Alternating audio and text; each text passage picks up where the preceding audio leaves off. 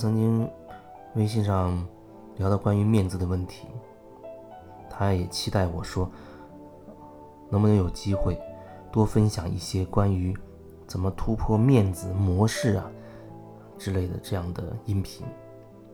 其实我觉得，我所有的音频，不管里面内容讲到了什么，其实核心我认为只有一个，那就是做回自己，或者说。怎么样归于自己的中心，或者说怎么样做真实的自己？语言是有局限的，所以这些话讲出来，不同人听到的时候会有自己的想法，甚至会有一些问题、疑问，甚至质疑的声音出来，我都可以接受，因为实际上就是这样，每个人他都会以自己的角度去说一件事情。我也会以我目前的认知去表达。关于面子，最近很很多朋友，包括做个案的朋友，都会说的比较多。面子，面子往往就是说，你会在意别人怎么看，你会很在意别人的眼光。我曾经和人聊天，有人曾经告诉我，他说。他说：“我这辈子最在意的就是这张脸。”他说：“我这辈子，他说人活这一辈子不就是为一张脸吗？就是为一个面子而活。”我听到了很震惊，可是又仔细一想，想起若干年前我自己的那些状态，那个时候的我，我也觉得是一张脸，很重视面子。就比如说，如果和女朋友吵架，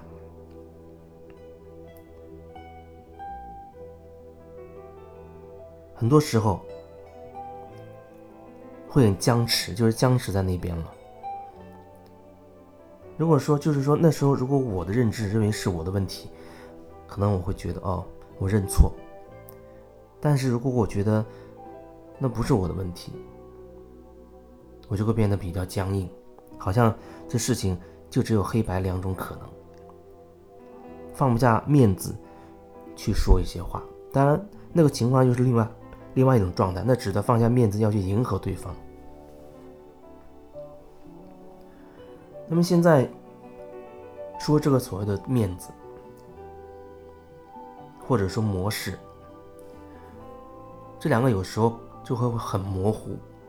不管是什么，不管是面子也好，还是模式也好，怎么去突破它呢？其实最本质的那只有你做回自己了。具体怎么去做？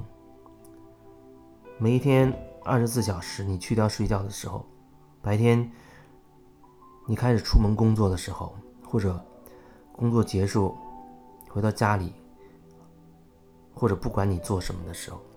你总会面临着和各种各样的人去接触，甚至你通过网络也在和别人接触。所谓的突破模式、突破面子，就是在你这一天当中所有和外界接触的过程当中，你要记得提醒自己回到当下，你要感受，你要感受你自己，感受你自己心里面。此时此刻我是什么感觉？智人跟我说的这句话，我心里有什么感觉？其实这是一个比较细腻的事情，这是一个比较细腻的事情，因为往往那个模式啊，它很粗，可能我们下意识的就回应了，你都来不及去感受，甚至当我说我说你要好好感受别人这样讲，你心里有什么感觉的时候。你可能还会说：“我我就是这样的感觉。”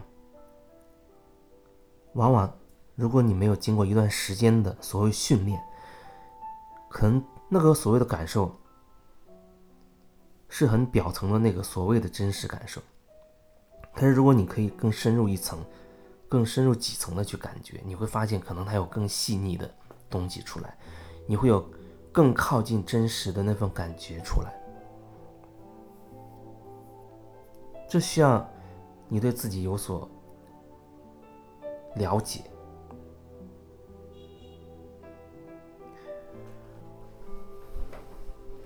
有时候可能自己你自己就会领悟，也有时候你也许会需要别人协助一把。协助一把，比如说哦，你跟一些有觉察的人去聊天，你有感悟了，或者说你参加了一些这种内在的课程了。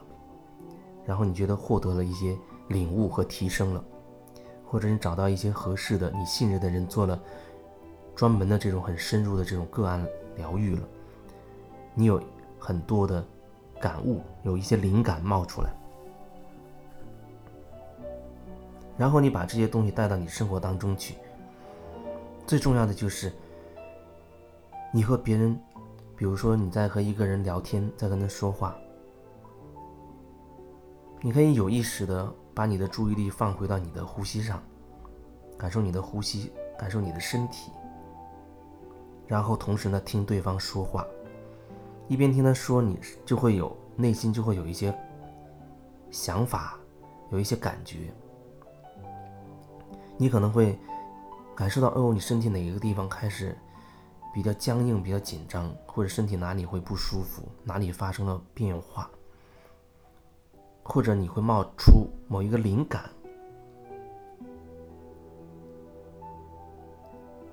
他在讲一些内容，那那些内容你可以去关注，但是我觉得更多的可能你要放在内容背后的感觉上面。因为你不知道对方讲的是什么，对方有可能他讲的是真实心里所感受到的，也可能呢，他也只是一种无意识的这样的表达。可是不管怎么样，你都可以去感受他说的话对你造成内心的影响，你自己的内在的感觉，自己内在的想法，这对你来说是你需要面对的。然后你就是你愿不愿意去把你自己感受到的。去表达出来，如果你能表达出来，那表示对你而言，这沟通开始变得真实了。然后对方会根据你的表达给你回应，不管他用什么方式回应，那么你根据他的回应可以重新再感受，你又有什么新的感觉了，再去表达，一直都是这样去做。也可能这跟我们平时交流会很不一样，真的会很不一样。甚至有时候你会发现自己说了莫名其妙的话，你呼应的是内容背后比较本质的东西，所以你可能会没头没脑的说一些东西，这都没有问题，这都没有问题。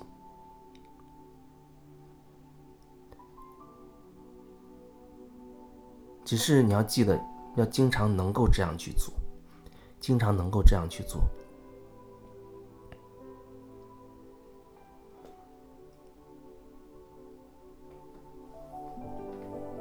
在这样的做的过程当中，你感受到自己心里真实的想法、感觉。有时候对方说的让你很生气，你会有一些情绪，那也没有问题。有了这个情绪的时候，如果你愿意继续感受，你或许能够知道。自己到底有什么观念被对方冒犯了、触动了，所以你才会有情绪，是因为你自己认为自己某一个观念是正确的、是对的，所以别人说了冒犯你这个观念的话的时候，你会觉得自己被侵犯了。你要捍卫自己的想法，捍卫自己的这个观点，所以你会生气。那时候，如果你还能觉察，你会意识到，是因为自己很执着于某一个观念是正确的，你会认为自己是正确的，所以你才会觉得被冒犯。这个角度很重要，不是他冒犯了你，不是因为他的内容让你生气了，而是因为你一直以来都有一个观念，你早就有了那个观念。只是，这个人讲了这番话，才触动到了你的这个观念，让你觉得自己被冒犯了。如果没有这个人讲了这番话，或许你不知道要到什么时候才会了解自己内心深处原来还有这样的想法还会坚持认为这样的观念是正确的。那个人通过这种方式牵引出了你自己这个观念，或者说他让你看清楚了自己内心的一个状态。这时候，如果你真的看清楚了，你又可以选择了。有人可能觉得，哎，我为什么要坚持这样一个观念呢？因为他觉得，当坚持一个想法的时候，会很消耗自己，会让自己觉得很累。况且观念那只是各自角度不一样，他可能很容易就放下，或者他愿意放下，然后随着时间的进展，某一天他就自然的淡化放下。那也许你暂时可能没有想放下。可是你至少你看到了自己，因为有这样的观念，才导致对方的话你会认为是冒犯了你。所以这时候，即便你是很愤怒，如果你可以觉察到这一个层面，也许你那个情绪就会淡化很多。那时候或许你愿意跟他去探讨，告诉他你内心发生的这些变化。当然，也可能你碍于所谓面子，说到面子了。而你做了其他的选择，压抑了情绪，迎合了他啊，好像大家相安无事了。事后，也许你愿意回头去，好好的去感受白天那个场景，你会知道，你被面子挡住了，那就是你的模式。所以你说怎么样突破面子，突破模式？那就只有你愿意说出你心里话，说出你心里的声音，那面子就不攻自破了。不攻自破，是你自己不允许自己可以真实的表达，所以它会形成了一个你会在意别人，那东西好像互相锁在一起是个死结。可是当你愿意，你只看自己，我现在要说什么，我愿意说出来的那一时候，就那一瞬间，你就瓦解了面子。可能多做几次这样的，慢慢你就会了解哦。原来我这样说实话，也不过如此，也也没怎么样。慢慢慢慢的，你会觉得你所谓的那个面子会越来越薄。原来可能很厚的一层，一层外壳，一层外壳。为了保护你这个面子，你有很厚一层外壳。随着你不断的深入觉察，可能过了一年半载，你会发现这层外壳慢慢的有点淡化，有点淡化。我说一年半载，因为不同的人。他会有不同的阶段，不过往往我接触过的这个面子确实是很大的一个工程，是很大的工程。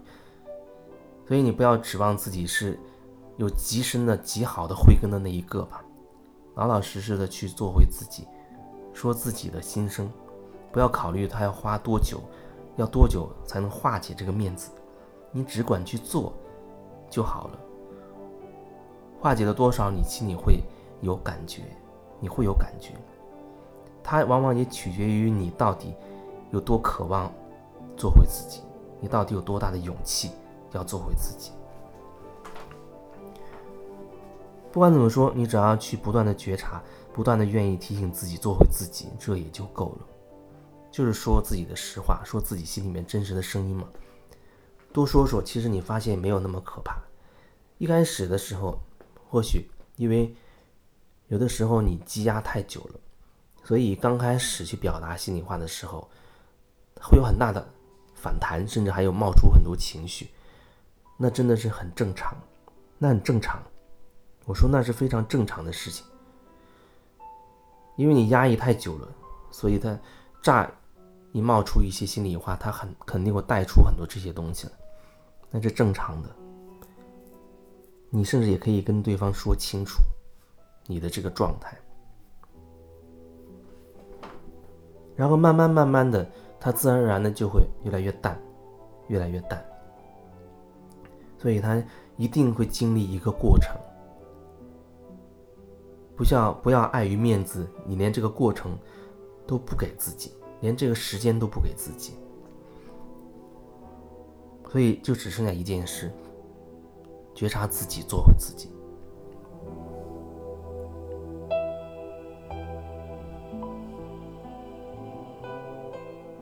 那么，如果你觉得生活中有什么困惑，你也可以加我的微信一起聊一聊，四八五八四六幺二，这是微信。